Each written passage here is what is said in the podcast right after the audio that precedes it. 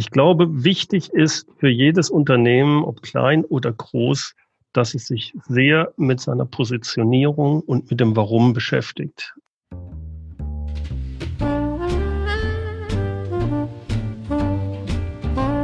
Stellst du dir die Frage, warum du deinen Job machst? Bist du auf der Suche nach Passion und Leichtigkeit? Suchst du Erfolg und Freude bei deiner Arbeit? Wir reden über alles, was uns im Job motiviert und erfüllt. Im Passion at Work Podcast von Dr. Silvia Schäfer.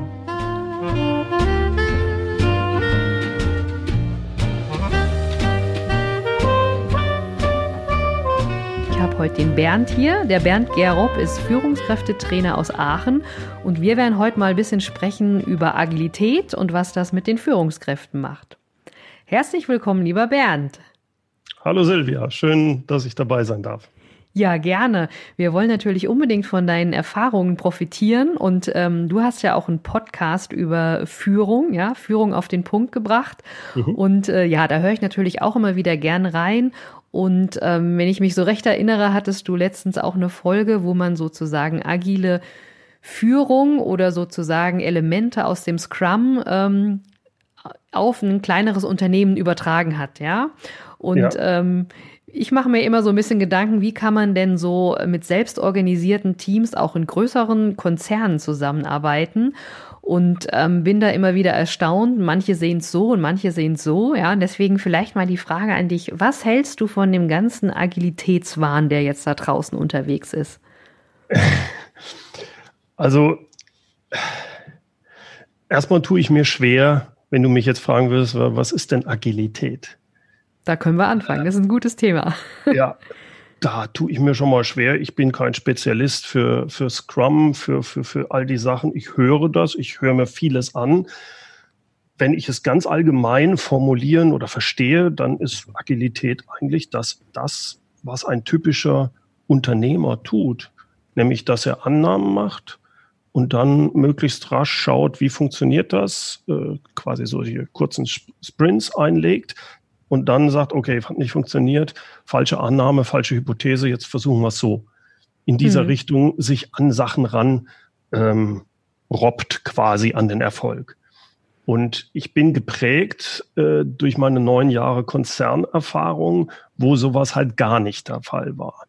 Und das sehe ich halt bei den großen Konzernen häufig, dass gesagt wird, noch früher noch schlimmer, die fünf Jahrespläne oder auch Jahres ein Jahresplan äh, gemacht wird äh, in der Mitte des Vorjahres und alle Umsätze runtergebrochen auf Produkt, Produkte und Kunden, wo jeder draußen sagt, wie soll das denn funktionieren? Und sagt, ja, wir brauchen das aber. Hm. Ja, ich, ich habe das auch schon. Bin schon oft erfahren und äh, gut, dass du es ansprichst. Ich habe da immer, wie gesagt, so ein Gefühl gehabt, als würde ich in eine Glaskugel schauen, weil ich sage, warum, wieso kann ich denn heute, oder es war immer so August, September bei uns, wie kann ich denn heute wissen, was nächstes Jahr ist? Ich weiß ja noch gar nicht mal, ähm, was da vielleicht sozusagen ähm, was ich gut kaufen kann, also wie der Markt ist. Ne? Man, man ja. nimmt ja auch solche Marktprognosen. Und es war immer so ein bisschen, ich habe das manchmal mit der Mode verglichen. Ähm, viele wollen ja immer im Sommerschlussverkauf das kaufen, was nächstes Jahr aktuell ist, ja.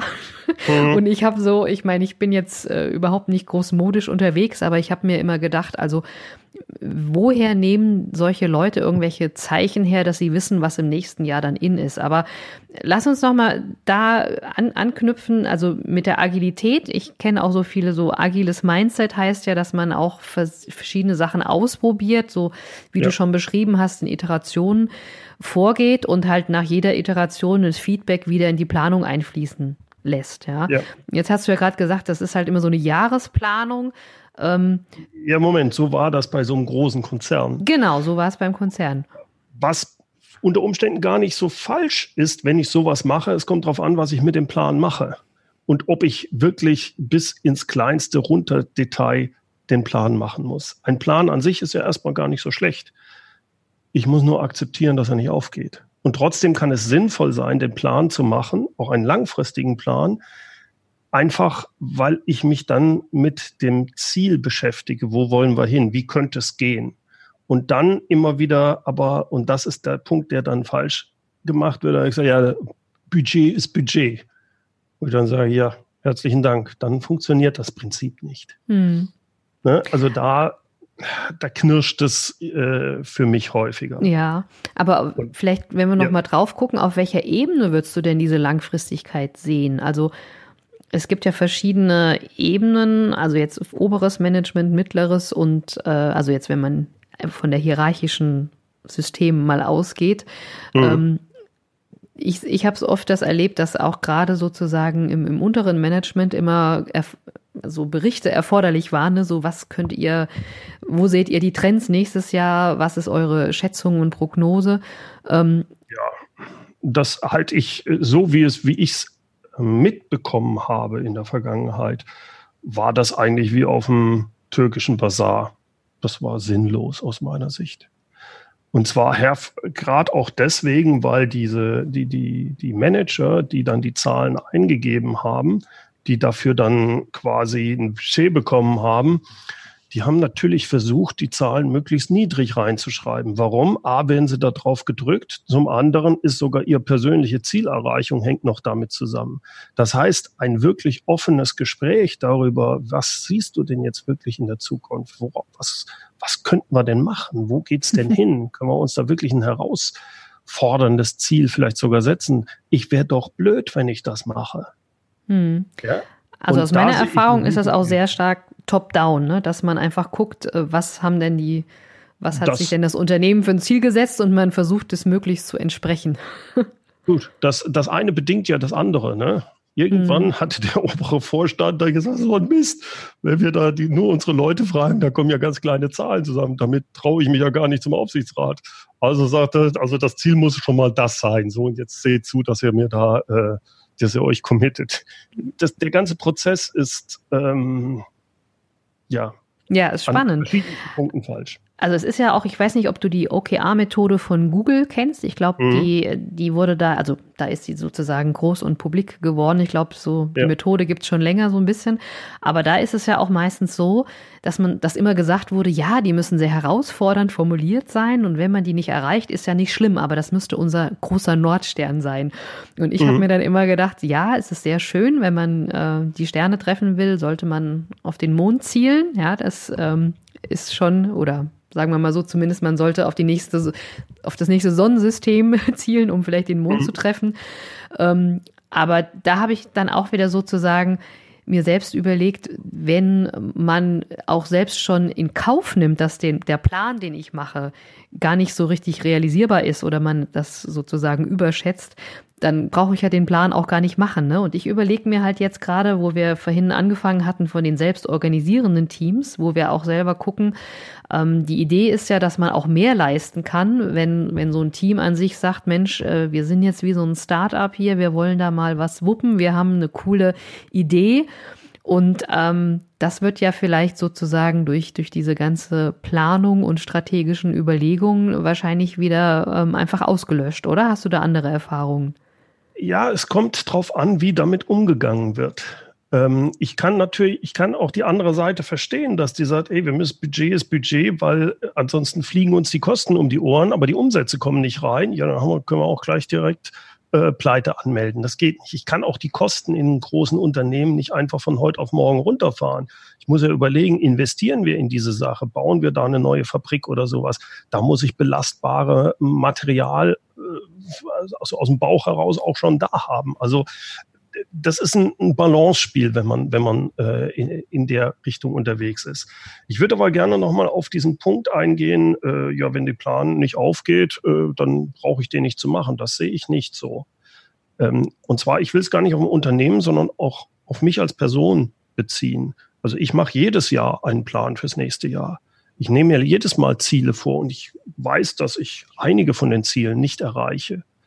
Aber trotzdem nehme ich sie mir vor. Warum nehme ich sie mir vor? Weil ich mir dann überlege, wie sieht man, wie du hast schön, äh, der Polarstern aus? Äh, wo will ich hin? Was, äh, und ich überlege mir dann, was kann ich denn tun, um das zu erreichen? Und ist es dann, ist es auch nochmal ein Unterschied, ob ich sage, ich mache einen konservativen Plan, ach, da will ich jetzt fünf Prozent wachsen, oder ich sage, nee, ich will zehnmal so groß werden. Wenn ich sage, ich will zehnmal so groß werden innerhalb von zwei Jahren, dann gehe ich ganz, dann gehe ich an, an die Sache ganz anders ran. Das heißt nicht, dass ich das erreiche. Es mhm. heißt erstmal, okay, wenn ich jetzt nicht fünf Prozent pro Jahr wachse, sondern in zwei Jahren mache ich das Zehnfache. Das heißt ja, wir brauchen eine ganz andere Organisation. Das heißt, ich brauche eine ganz andere Leute. Ich muss das machen, ich müsste das. Das heißt, ich komme vielleicht auf ganz andere Ideen. Das heißt, es gibt bestimmte Phasen, in denen ich es mir erlaube, anders zu denken. Und da ist es sinnvoll, sich dann mit solchen Sachen auseinanderzusetzen und solche Ziele dann auch mal aufzustellen und nicht direkt zu sagen, ja, das geht ja nicht oder das ist ja illusorisch. Nö, muss nicht sein. Ja, also man sollte natürlich keine irgendwie Grenze im Kopf haben, aber vielleicht kannst du uns noch mal ein bisschen mitnehmen, gerne. Wie gehst du dann vor? Also du nimmst dir jetzt zum Beispiel ein ganz äh, großes Ziel vor.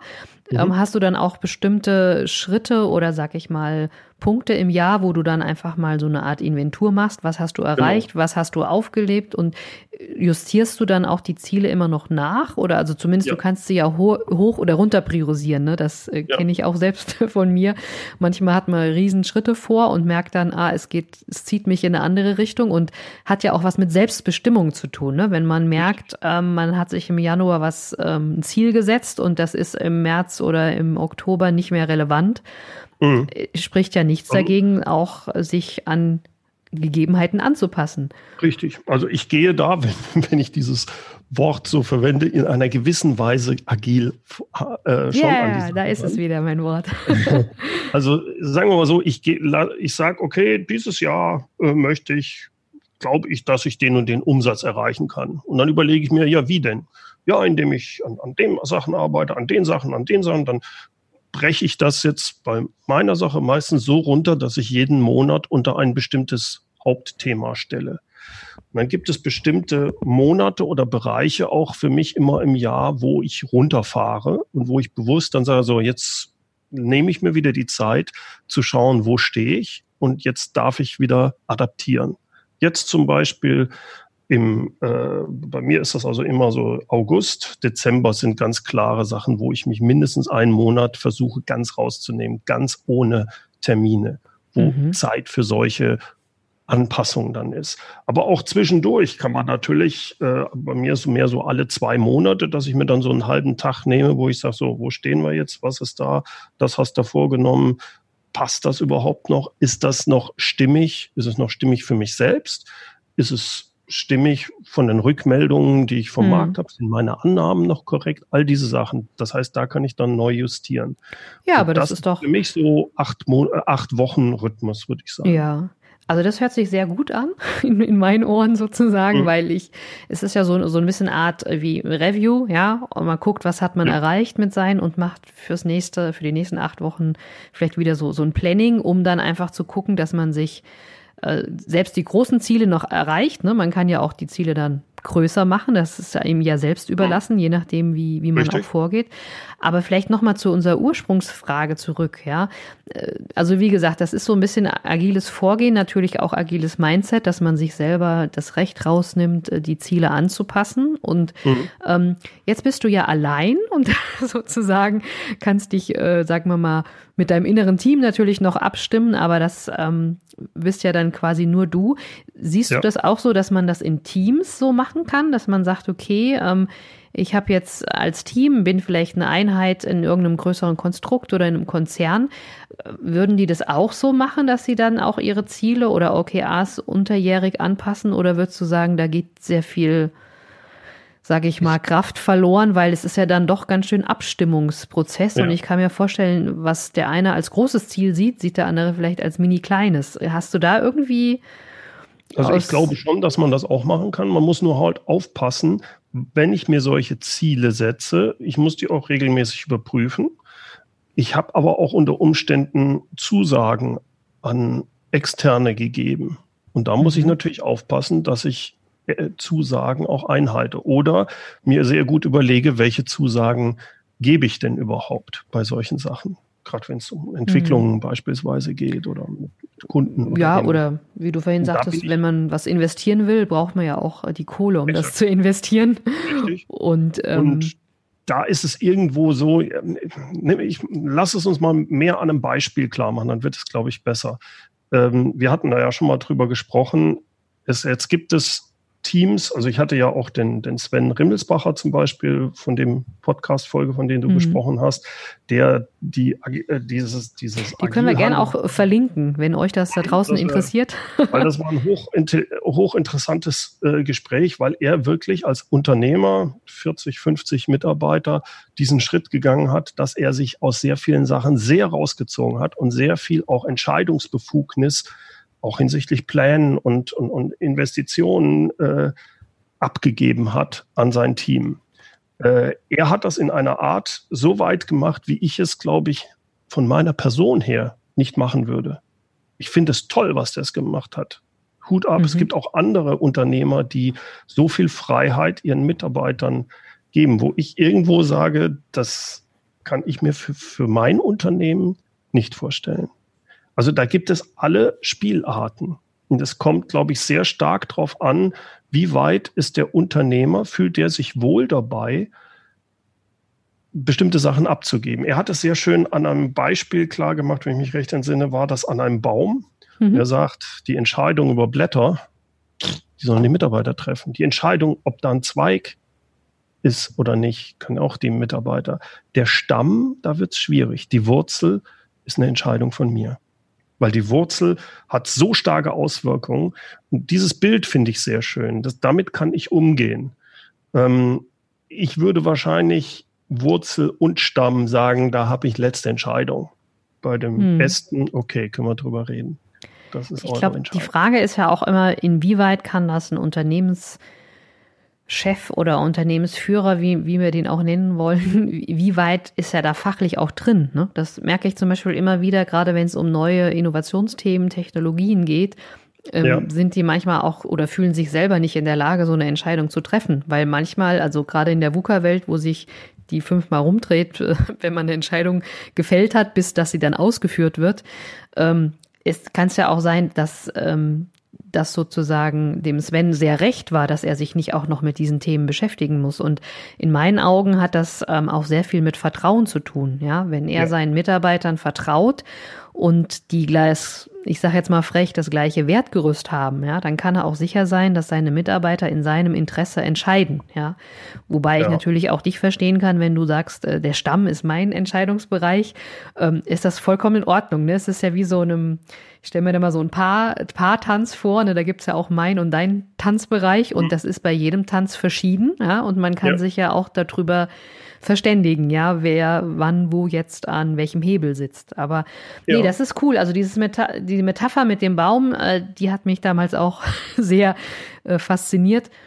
Und ähm, aber vielleicht noch mal, lass uns mal gucken, was ist jetzt auch deine Meinung? Wo siehst du denn die Schwierigkeiten, wenn man jetzt gerade so eine Entscheidungsstruktur oder gerade die Selbstorganisation, Selbstbestimmung in einem großen Konzern, äh, der mhm. halt vielleicht auch erstmal klassische Strukturen gewohnt ist und klassisches Mindset vielleicht hat. Wo, wo siehst du da die, die Stolperfallen?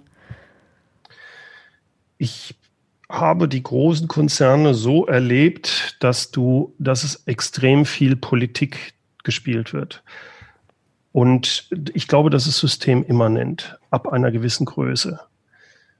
Das bedeutet aber, dass diese, dass ich nicht, dass auch die, die erfolgreiche Firmen, die das so umsetzen, kenne ich hauptsächlich kleine. Ich weiß, da gibt es so ein, zwei, dieses eine skandinavische, in Brasilien gibt es da noch so. ja, die Firma, kennen wir.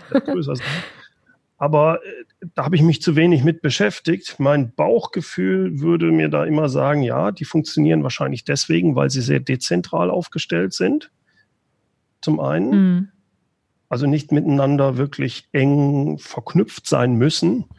Ich stelle mir das beim Automobil beim Automobilhersteller sehr schwer vor, das anders zu machen.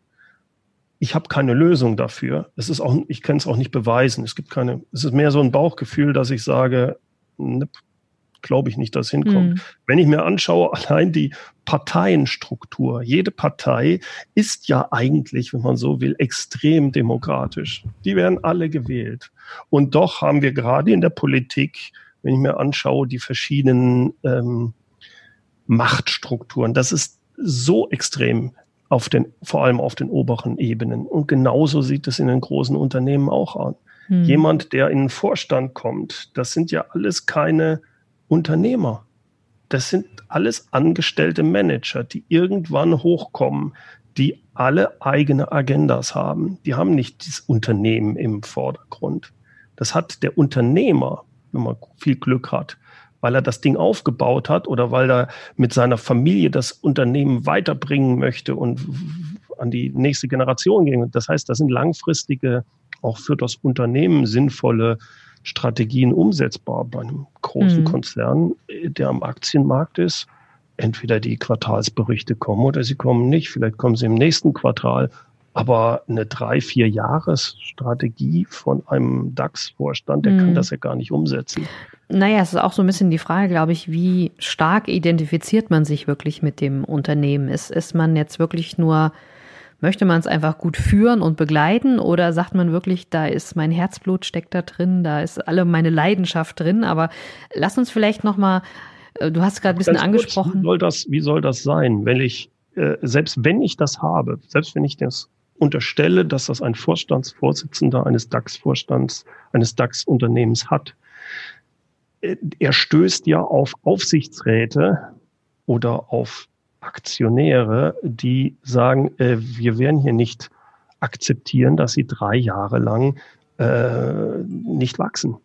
Ja, aber das muss ich, damit wir im vierten und fünften Jahr die Transformation äh, vom Analogen ins Digitale machen. Das werden die nicht akzeptieren. Dann werden die ihr Geld in ein anderes Unternehmen investieren. Da ist ein, ein prinzipieller Schwierigkeit, die ich es, sehe. Genau, es sei denn, ich mache mal eine Einschränkung, ja. Sie, Sie kennen die Strategie ähm, und sind damit einverstanden. Also es muss halt schon auch sehr transparent sein. Manchmal muss man ja auch so zu Rettungsaktionen äh, greifen. Also ich will dir jetzt gar nicht so wirklich widersprechen, aber ich habe mhm. immer noch so ein bisschen die Hoffnung, wenn man äh, am selben Strang zieht, dieselben Visionen und Werte hat, dass sowas dann eventuell doch sein müsste, weil sonst, äh, sonst ich, müsste ja jedes Unternehmen müsste es ja immer nur um Profit, Profit, Profit gehen, ja. Und ähm, manchmal ja, ist es ja so, so. Am Anfang geht es nicht um Profit. Bei einem Aktion, bei einem großen Unternehmen, was am Aktienmarkt ist, habe ich Aktionäre, die das extrem bestimmen. Dadurch ist diese Gefahr extrem hoch. Es hm. mag vielleicht Ausnahmen geben. Ich habe bisher da wenig gesehen. Gut, jetzt bin ich auch bewusst halt im kleinen Mittelständischen, weil ich genau diese Schwierigkeit für mich sehe. Ähm, das mag es irgendwo geben. Ich habe es noch nicht gesehen. Hm. Also es wäre zumindest mal ein, eine Vision denkbar und ähm, ich bin ja so ein altes Landei, ne? ich bin aus dem Vogelsberg und ich sage immer so, für mich ist ein Bauernhof schon so ein bisschen ein agiles Konstrukt, wo ja. ähm, je nachdem, wie man es lebt, wo halt wirklich wieder entschieden ja. wird, was sind jetzt meine Prios, man schaut aufs Wetter, man, man schaut auch, ähm, ja. was braucht man jetzt oder was, was muss getan werden und so weiter. Und da kann ich mir halt gut vorstellen, ähm, wenn je mehr ähm, sage ich mal, Transparenz auch herrscht, desto besser ist es quasi auch äh, in der Umsetzung entsprechend, ja. Und die, die Familienunternehmen, du hast ja auch gerade ähm, angesprochen, siehst du da so, ähm, sag ich mal, Netzwerkstrukturen oder selbstorganisierende Teams, siehst du das da viel einfacher, weil man eben die Politik ein Stück weit draußen hat? Oder was sagt so deine Erfahrung?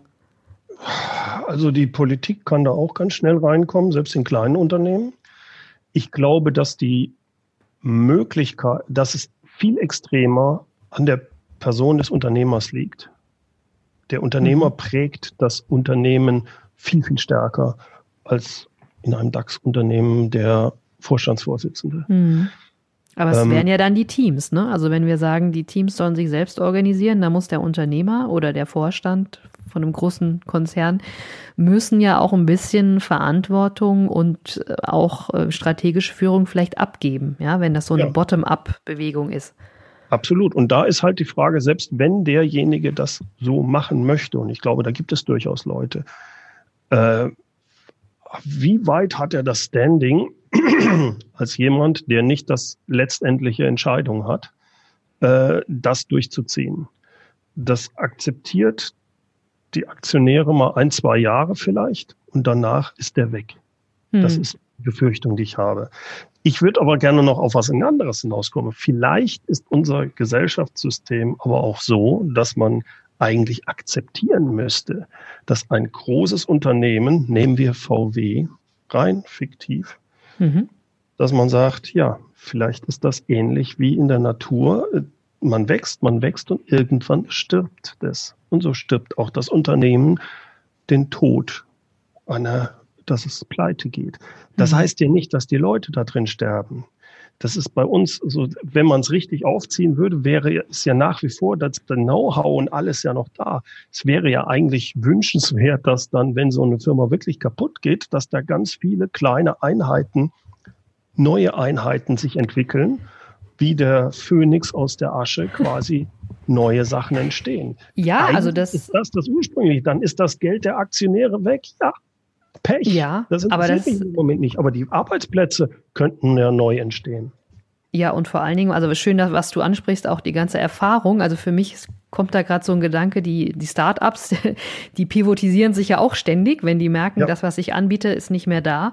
Und ähm, wenn wir in der Geschichte mal so ein bisschen zurückdenken, ja, ich, ich bin ja hier äh, Chemikerin aus Natur und Leidenschaft aus, obwohl ich mich jetzt anders orientiert habe.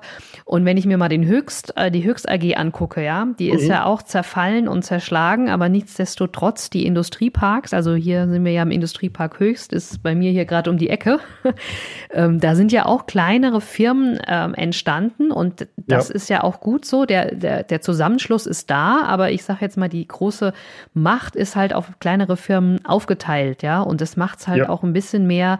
Ich sage jetzt mal, der Wettbewerb hat da schon ein bisschen beflügelt, ja, obwohl wir natürlich bei, ich sag jetzt mal Aventis, dann Sanofi Aventis, jetzt Sanofi natürlich auch Übernahmen gesehen haben. Aber das Wichtigste ist ja, ähm, es wird noch was produziert und es wird sich auch mehr auf den Markt ähm, orientiert, also je nachdem, mal, mal besser, mal schlechter. Mhm. Aber zumindest, ähm, es zeigt ja auch, dass das möglich ist. Und danke für das Beispiel mit äh, VW. Ich denke mal, wenn, wenn man das weiß und absehen kann, dass eine Geschäftsidee, die mal da war, einfach nichts mehr bringt, ne? das ist ja auch ähm, üblich. Ne? Das heißt ja mhm. auch sozusagen Uber yourself before you get Kodak. da muss man ja natürlich sich, also man muss nicht, aber man, aus meiner Meinung sollte man sich immer wieder neu erfinden, wenn der Markt halt nicht mehr da ist. Da muss man natürlich auch den Markt kennen und im Auge behalten. Aber ja, und es ja. kann halt einfach sein, wenn ich 50.000 Mitarbeiter allein an einem Standort habe, äh, da passieren noch ganz andere Sachen. Das in, da wird der, der, der ähm, äh, die Politik würde es gar nicht zulassen, dass das Ding wirklich pleite geht. Und dadurch gibt es Verschiebungen. Und dadurch mhm. bleiben Machtstrukturen dabei. Eigentlich müsste so ein Unternehmen dann irgendwann, äh, die, die, das merkt man ja auch bei Banken oder bei anderen Sachen, heißt too big to fail. Nee, natürlich werden die kaputt gehen. Mhm. Gibt halt für diese Region, ist das richtig heftig, ja. Aber ja. es wäre wahrscheinlich ähnlich wie auch der, der Steinkohlenbergbau in, in Nordrhein-Westfalen. Wie lange hat man das hingezogen und wie viel Geld ist da in die Sachen reingegangen? Hätte man das mehr, hätte man viel hm. schneller neue Sachen vielleicht entwickeln können? Also ja, also ich bin ich hin und her gerissen, muss ich ehrlich sagen. Genau, ich finde, wie gesagt, wir haben ja gesagt, Politik hat einen großen Einfluss, das kann ich ungeschränkt teilen und ich finde auch die Idee so gut, dass man sagt, äh, durch die Evolution wie in der Natur das ist. Ne? Die Dinosaurier sind ja auch ausgestorben, weil es keinen kein Anwendungsfall mehr gab. Oder es haben sich andere, ähm, sag ich mal, Tierarten oder Insekten oder Pflanzenarten entwickelt, die es vorher ja auch gar nicht so gab. Und vielleicht ist es ja mit den Unternehmen auch so. Das sind natürlich jetzt keine Lebewesen, sondern politische, also nicht politische, sondern juristische Konstrukte, aber ja, ich finde, äh, wir haben sehr viel Sachen hier gestreift. Das ist schon fast ein philosophisches Interview geworden. Also wir hatten ja angefangen damit, ob Agilität in großen Konzernen auch irgendwie einen Platz haben kann. Ähm, ich finde es mega, dass du deine Erfahrung und auch deine persönliche Sichtweise hier so gut eingebracht hast. Ich kann mir vorstellen, dass ein paar Hörer jetzt neugierig auf dich geworden sind. Ja, wo können wir denn mehr von dir finden oder vielleicht können wir auch von dir viel lernen, weil du hast ja sozusagen auch eine ein Online-Angebot? Ja, also ich äh, am besten äh, vom Podcaster, äh, wenn man Podcast gern hört, kann man einfach mal bei mir reinhören bei Führung auf den Punkt gebracht. Ich habe auch eine Online-Leadership-Plattform für hauptsächlich kleine und mittelständische Unternehmen, äh, wo die Leute in die erste Führungsrolle kommen, also Gruppen, Teilungsleiter. Und ich mache äh, ein Geschäftsführer-Coaching. Also mein Fokus ist auf diesen kleinen mittelständischen Unternehmen, so bis 500, 600 Mitarbeiter. Ich habe zwar im Großkonzern gearbeitet, aber die kann ich nicht wirklich unterstützen, weil ich oder, oder beraten, weil ist nicht mein, ist nicht mein äh, Feld, obwohl ich da neun Jahre drin war. Hm. Ähm, man, am besten googelt man mich, äh, mein Name kommt so selten vor. und dann findet man direkt meine ganzen Angebote, Webseite, Podcast und YouTube-Videos etc. Super. Also ich würde sagen, wir tun die, die Links ähm, auf alle Fälle hier in die Show Notes, also das Interview mit dem Sven Rimmelspacher, dein Podcast mhm. und die Leadership-Plattform und von da hinausgehend kann man sicher alle möglichen Wege, die nicht nach Rom, sondern zu Bernd Gerob führen, dann aussuchen. Genau. Genau. Ich danke mich nochmal ganz, ganz lieb für deine Zeit und deine, deine vielen Erfahrungen, die du geteilt hast. Ähm, du bist ja sehr berühmt für deine äh, Zitate und Sprichwörter. Magst du ähm, den Hörern noch was mit auf den Weg geben, wenn sie jetzt schon so ein bisschen angetriggert sind von Politik, Evolution und Agilität? Oh je. ähm, also so einen richtigen schönen Spruch habe ich jetzt nicht. Äh, ich glaube, wichtig ist für jedes Unternehmen, ob klein oder groß, dass es sich sehr mit seiner Positionierung und mit dem Warum beschäftigt. Das hat sich vielleicht eben so ein bisschen angehört bei mir, dass ich sage, äh, bei den Großen geht es immer um die Aktionäre und so weiter, aber genau darum geht es beim Unternehmen nicht. Es geht darum, Kunden zu nutzen. Und ich muss mich ganz klar positionieren. Den Spruch, den ich hinsichtlich Positionierung sehr schön finde, ist, wer sagt, er hat Wettbewerb, ist nicht richtig positioniert. Also sich weniger mit dem Wettbewerb zu beschäftigen, sondern stärker mit der eigenen Positionierung finde ich sehr hilfreich. Wunderbar, ganz lieben Dank.